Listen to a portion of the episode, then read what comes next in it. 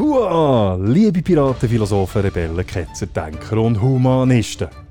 Herzlich willkommen auf dem Schiff vom stoischen Pirat und auf unserer Suche nach dem Schatz vom guten Leben. Mein Name ist Matt und heute werde ich mit euch über Management bzw. über die Überflüssigkeit von klassischen Manager reden. Vor einigen Jahren haben wir innerhalb von dieser Organisation, wo ich damals tätig war, darüber diskutiert, wie man mit Homeoffice soll umgehen Die Mehrheit der Geschäftsleitung war der Ansicht, dass es diesbezüglich klare Regeln braucht. Die grösste Befürchtung, die die meisten Mitglieder der Geschäftsleitung hatten, war die vom Kontrollverlust. Aus diesem Grund hat die Mehrheit gefunden, dass die Möglichkeit von Homeoffice oder von Telearbeit auf ein Minimum soll reduziert werden. Am Schluss ist sich die Mehrheit, und zu der habe ich nicht gehört, einig gewesen, dass die Mitarbeitenden, die alle nur Bürojobs am Computer ausgeübt haben, mindestens vier Tage pro Woche am Arbeitsplatz sollen präsent sein. Bei Personen, die nicht zu 100% angestellt waren, ist die Präsenzkultur vollumfänglich beibehalten worden. Damit möglichst wenige Mitarbeitende vor Möglichkeit zur Telearbeit Gebrauch machen, ist eine umfassende Regulation beschlossen worden. Die Absicht ist klar Wir bieten zwar die Möglichkeit für Homeoffice an, der Bewilligungsweg soll aber möglichst abschreckend wirken. So ist zum Beispiel verlangt worden, dass Mitarbeitende die Homeoffice machen ein Gesuch mit umfassender Begründung haben müssen abgeben und das Gesuch von jedem Vorgesetzten bisher zum Organisationseinheitsleiter auf dem Dienstweg müssen unterschrieben und eingewilligt werden. Auch ist bestimmt worden, dass ein genauer Wochentag für das Homeoffice muss definiert werden und man diesen Tag wiederum nur mittels Gesuch kann abändern. Montag und Freitag als Telearbeitstag sind nicht zur Auswahl gestanden. Auch ist festgelegt worden, dass die Mitarbeiter im Homeoffice von 8 Uhr am Morgen bis am 5 Uhr am Nachmittag telefonisch und per E-Mail immer müssen erreichbar sein Und es hat noch mehr solche Regeln gegeben. Die Geschichte ist ein typisches Beispiel dafür, wie sich das Management gegen Veränderungen wehrt. Weil der Zeitgeist und vor allem die jungen Arbeitnehmenden vermehrt flexible Arbeitsmodelle verlangt haben, hat man sich nicht mehr vollumfänglich gegen das Homeoffice wehren was man aber machen konnte, ist der drohende Kontrollverlust durch zusätzliche massive Regulierungen zu kompensieren. Mit der Corona-Pandemie hat sich die Ausgangslage jetzt aber verändert. Die Präsenzkultur hat zwungenermassen ausgesetzt werden. Während den ersten Monaten haben gewisse Manager noch krampfhaft probiert, Kontrollmechanismen im Zusammenhang mit dem Homeoffice durchzusetzen. In gewissen Unternehmungen und Organisationen sind die durch die Regierung vorgeschriebenen Schutzmaßnahmen zu Beginn schlicht einfach ignoriert worden. So im Stil, die anderen sollen sich daran halten, aber bei uns ist das nicht nötig und auch gar nicht möglich. Erst, als die ganze Leitungsgremien gleichzeitig in Quarantäne haben müssen, hat man den zähneknirschend nachgegeben. Und was ist denn passiert? Die Arbeitsleistung der Mitarbeiter im Homeoffice ist nicht zusammengebrochen. Der MIT-Professor Douglas McGregor hat in den 1960er Jahren zwei Menschenbilder gegenübergestellt. Die zwei Menschenbilder hat er Theorie X und Theorie Y genannt.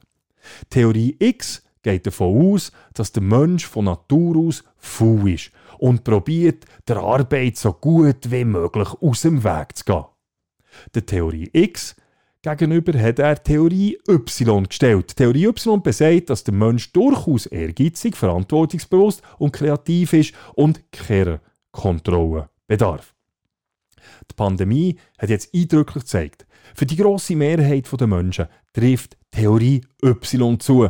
Wir können also aufgrund den Erfahrungen vom letzten Jahr sagen, dass der Mensch über ein genügendes Maß an Selbstdisziplin und Selbstkontrolle verfügt, um ohne Kontrolle, externe Kontrolle zu schaffen. Und es kommt noch besser. Menschen sind nicht nur imstande, ohne Aufsicht zu schaffen, sie schaffen sogar besser.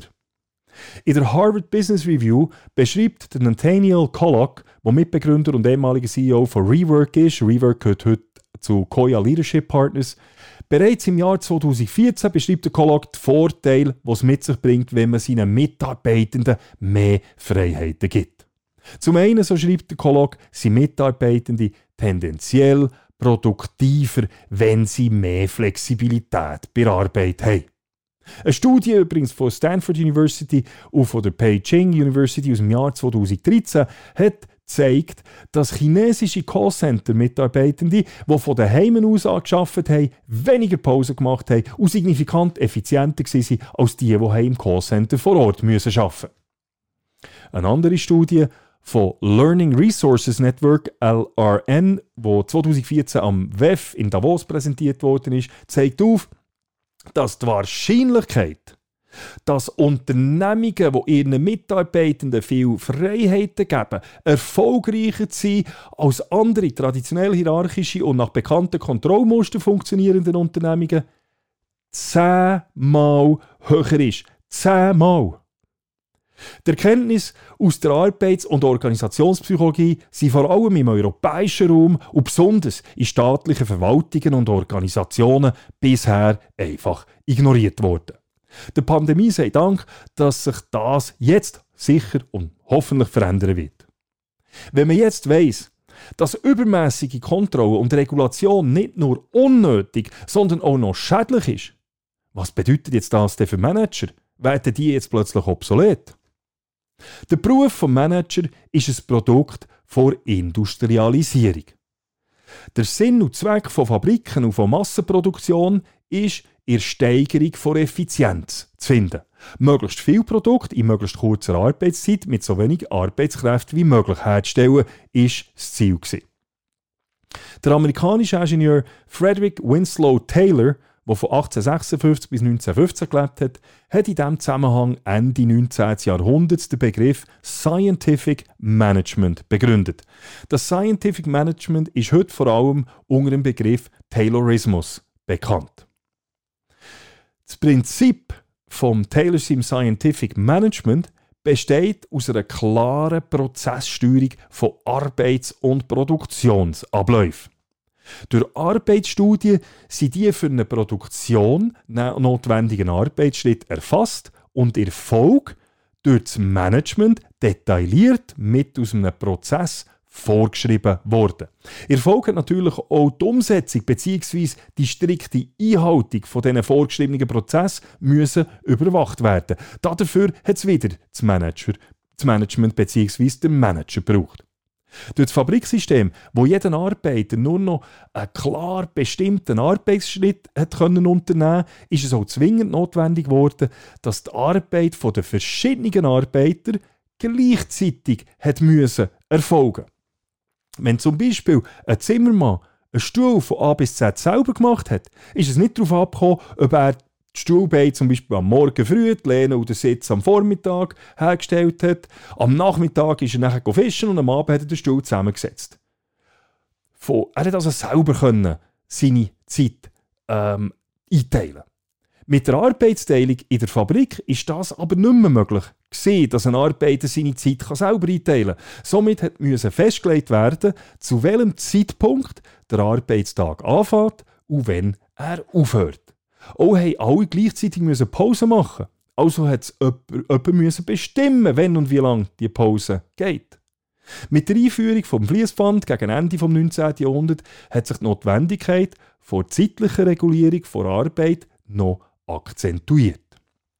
Die damals neuen Arbeitsbedingungen haben zur Konsequenz gehabt, dass es jetzt Leute braucht hat, die genau diese Arbeitsbedingungen mit aus Vorgaben und Prozesse vereinheitlicht und reguliert haben. Und natürlich auch haben kontrolliert, dass das alles so eingehalten wird. Somit ist ein neuer Beruf entstanden, nämlich der vom Manager. Ein grossen Einfluss auf die Bedeutung von Management hat auch im Taylor sein Zeitgenoss Max Weber gehabt. Der deutsche Soziologe und Nationalökonom, der von 1864 bis 1920 gelebt hat, ist der Überzeugung, dass die Bürokratie das wichtigste Element für eine effizient effizient funktionierende private Unternehmung oder eine staatliche Organisation ist. Seine Theorie vom Management, auch bürokratische Theorie genannt, betont die Wichtigkeit von strengen, klar festgelegten Regeln und einer hierarchischen Verteilung von Macht und der Verantwortlichkeiten.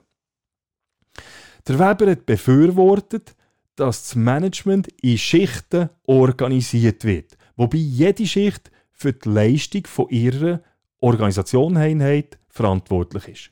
Der Weber ist der Ansicht, dass jede Management-Ebene die darunterliegende Ebene, Ebene zu beaufsichtigen hat, während sie der Kontrolle vor darüberliegenden unterliegt. Somit haben Personen an der Spitze der Managementhierarchie die meiste, diejenigen an der Basis die geringste Macht gehabt. Mit der Digitalisierung und der zunehmenden Bedeutung von künstlicher Intelligenz hat sich die Arbeitswelt seit mehreren Jahrzehnten aber zunehmend verändert.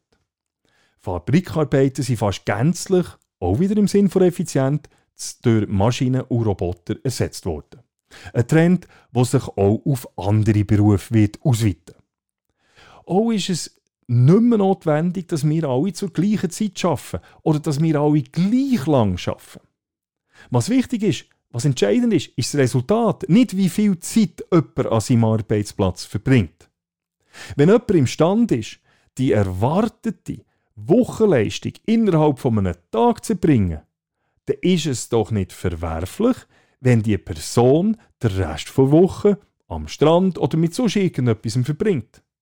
Es gibt, nehmen wir das Beispiel aus dem Fußball. Es gibt definitiv auch Fußballer, die während einem Spiel mehr umsäckeln als der Lionel Messi. Aber dennoch weniger effizient sind und darum wahrscheinlich auch weniger verdienen als der Messi. Wenn man sich dem bewusst wird und der weiteren Logik folgt, dann sind Manager oder zumindest ganz viele von ihnen heute tatsächlich obsolet. Wer braucht nämlich schon jemanden, der ihm sagt, wenn und wo er zu arbeiten hat und wie er genau etwas machen muss? Kommt hinzu, dass Manager nicht zu unterschätzender Kostenfaktor sind. Wenn man Kosten und Ressourcen sparen will, dann müsste man eigentlich mal bei den Managerfunktionen heranschauen und mal den Mehrwert analysieren. Ich bin überzeugt, dass wir statt Manager mehr Leadership in den Organisationen brauchen. Die meisten Menschen verwenden den Begriff Manager und Leader oder Führungskraft im gleichen Sinn. Und das ist meiner Meinung nach aber falsch. Am besten bringt der, Unterschied von Manager und Leader bringt der Arbeitspsychologe und ehemalige Berater von Ronald Reagan und Pionier von zeitgenössischer Führungsforschung, der Warren Beanis, auf den Punkt. Managers do things right – Leaders do the right thing. Der Manager macht Sachen richtig, ein Leader macht das Richtige. So der Binis. Viele Manager verbringen einen erheblichen Teil von ihrem Tag in Sitzungen. Sie tragen Statusberichte zusammen, lassen Cockpits ausfüllen, formulieren Regeln, kontrollieren Abläufe oder kontrollieren Arbeitszeiten der Unterstellten. Die gewonnenen Erkenntnisse werden in Berichten zusammengefasst, die dann wiederum breit in der Organisation verschickt und gestreut werden und durch die meisten Empfänger gelöscht oder ignoriert werden. Um das eigene Dasein und die mit der Funktion einhergehende Autorität zu rechtfertigen, geben sich Manager nicht selten auch noch gerade eigene Aufträge. Sie betreiben Mikromanagement bei ihren Unterstellten und erfinden immer neue Formulare, neue Prozesse und neue Regeln. Ich bin überzeugt, dass fast alle von uns Manager kennen, von denen wir uns fragen, was sie der Organisation genau für einen Mehrwert bringen. Bei Leadership geht es hingegen darum, eine Richtung vorzugeben. Es geht darum, eine Vision zu schaffen und die Menschen zu befähigen und zu motivieren, diese Vision auch zu erreichen und wollen zu erreichen. In seiner grundlegendsten Form geht es bei Leadership darum, eine Gruppe von Menschen zu mobilisieren, um, gemeinsam, um gemeinsam eine bessere Zukunft zu schaffen. Leadership ist nicht nur auf visionäre CEOs beschränkt. Leadership kann von jedem Mitarbeitenden, von jedem Teammitglied kommen. Alles, Alles, was es braucht, ist einfach Leidenschaft. Etwas zu verändern und die Fähigkeit, andere dazu zu inspirieren, mit einem diesen Weg vor Veränderung zu gehen. Leadership bedeutet auch, die Rolle von einem Coach einzunehmen und nicht die von einem Diktator. Das bedeutet, für seine Leute da zu sein, sie zu unterstützen, ihnen bei ihrer Entwicklung zu helfen. Eine echte Führungskraft, eine echte Führungskraft, die entscheidet, die motiviert und übernimmt die Verantwortung. Viele Manager begnügen sich hingegen mit dem Regulieren, Kontrollieren und Sanktionieren. Letzteres ist natürlich auch viel einfacher als zu führen. Man folgt einfach der Richtlinie. Es braucht keine Vision und vor allem muss man keine Verantwortung übernehmen. Es ist nicht so, es ist nicht so, dass ein Management die Organisationen gar nicht braucht. Natürlich braucht es in Unternehmungen nicht nur Visionäre, sondern auch Menschen, die mit aus vorausschauender Planung, mit geschickter Ressourcenzuweisung und durch eine überlegte Budgetierung günstige Voraussetzungen zur Umsetzung von Vision schaffen. Ohne Management, da bin ich überzeugt, wird wahrscheinlich Chaos entstehen. Das Problem aber ist, dass es Management im heutigen Arbeitsumfeld nicht mehr im gleichen Ausmaß braucht wie noch vor 100 Jahren. Ein weiteres Problem ist, dass vor allem in grossen, etablierten Organisationen sich der Fokus mit der Zeit weg vom Leadership her zum Management verlagert. Das Management verdrängt zunehmend Leadership. Management will bewahren, nicht erneuern. Dadurch laufen vor allem grosse Organisationen Gefahr, dass sie irgendwann wie Dinosaurier enden. Ich bin der festen Überzeugung, dass sich die Menschen bei der Arbeit selber können managen Dass sie selber wissen, was sie, wenn und wie zu tun haben. Schlussendlich haben wir es in der Arbeitswelt mit erwachsenen Menschen zu tun.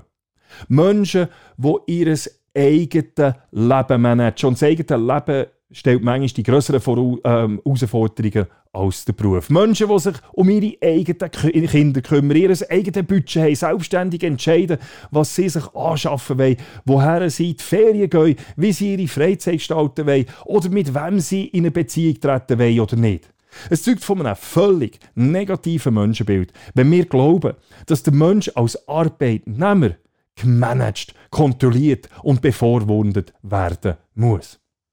Der Mensch, der Mensch hat bestimmte universelle psychologische Bedürfnisse. Solche Bedürfnisse sind zum Beispiel gleichwertig behandelt zu werden oder das Bedürfnis nach persönlichem Wachstum und das Bedürfnis nach Selbstbestimmung. Jedes von diesen Bedürfnissen wird von traditionellen Befehls- und Kontrollhierarchien häufig und systematisch verweigert. Das führt zu Unzufriedenheit, zu Fluktuation, zu krankheitsbedingten Absenzen und schlussendlich zu schlechten Leistungen. Unternehmungen wie Michelin, Decathlon oder zum Beispiel W.L. Gore haben in den letzten fünf Jahren ihre Hierarchien massiv abgeflacht und die, Man von den, und die Manager von Kontrolleuren zu Coaches umfunktioniert. Coaches, die die Mitarbeiter und ihre Teams auf ihrem Weg zur Erreichung von gemeinsamen Vision unterstützen und begleiten, statt Befehle zu regulieren und zu kontrollieren und zu sanktionieren. Der Erfolg gibt diesen Unternehmungen Recht. Übrigens, der grösste Tomatenverarbeiter auf der Welt, die Firma Morningstar in Kalifornien, mit einem Umsatz von über einer Milliarde, hat übrigens gar keine Hierarchie und gar keine Chefs. Die Firma funktioniert seit 1970 so und das mit grossem Erfolg. Der Mensch braucht Freiheit, um glücklich zu sein, sei es als Bürger oder Bürgerin oder als Werkstätige oder Werkstätige.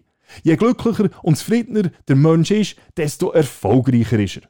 Also, Nutzen wir die Erfahrungen aus der Pandemie und der Erkenntnis aus der Wissenschaft und der Erkenntnis von diesen Erfolgen von so innovativen Organisationen und lösen wir uns endlich vom Taylor seiner Idee, dass die Kontrolle der Mitarbeiter überlebenswichtig ist für eine Organisation. Lösen wir uns doch vom Menschenbild von Theorie X, wonach alle Leute grundsätzlich unambitioniert und faul sind und geben wir den Menschen die Freiheit, ihr Leben und ihre Arbeit größtmöglich selbstständig zu gestalten und auch die Verantwortung für ihr Tun zu übernehmen. Also, überlegt euch mal, wo ihr in eurem Umfeld Mitarbeitenden, Teammitglieder, Unterstellten, Schüler und so weiter mehr Freiheiten könntet geben und habt den Mut, das auch umzusetzen. So, that's it. Wenn euch der Podcast gefallen hat, dann könnt ihr mir als Anerkennung eins oder auch mehrere Kaffees auf www.buymeacoffee.com slash stoicpirate spenden. Herzlichen Dank an all denen, die das schon gemacht haben. Das macht mega Freude und es motiviert. Was mir natürlich auch freut, ist, wenn ihr diesen Podcast auf euren Kanal dort weiterleiten und teilen. Vergesst auch nicht, den Podcast und die YouTube-Playlist «Der Stoische Pirat» zu abonnieren. Auf meiner Webseite www.müllermatthias.ch findet ihr das Transkript zu dieser Podcast-Folge und auch die diversen Quellenangaben. Okay, that's it. Ich hoffe, es hat euch gefallen und ich würde mich freuen, wenn ihr auch in Zukunft wieder mit an Bord vom Schiff vom stoischen Pirat würdet kommen. Bis gleich und macht's gut.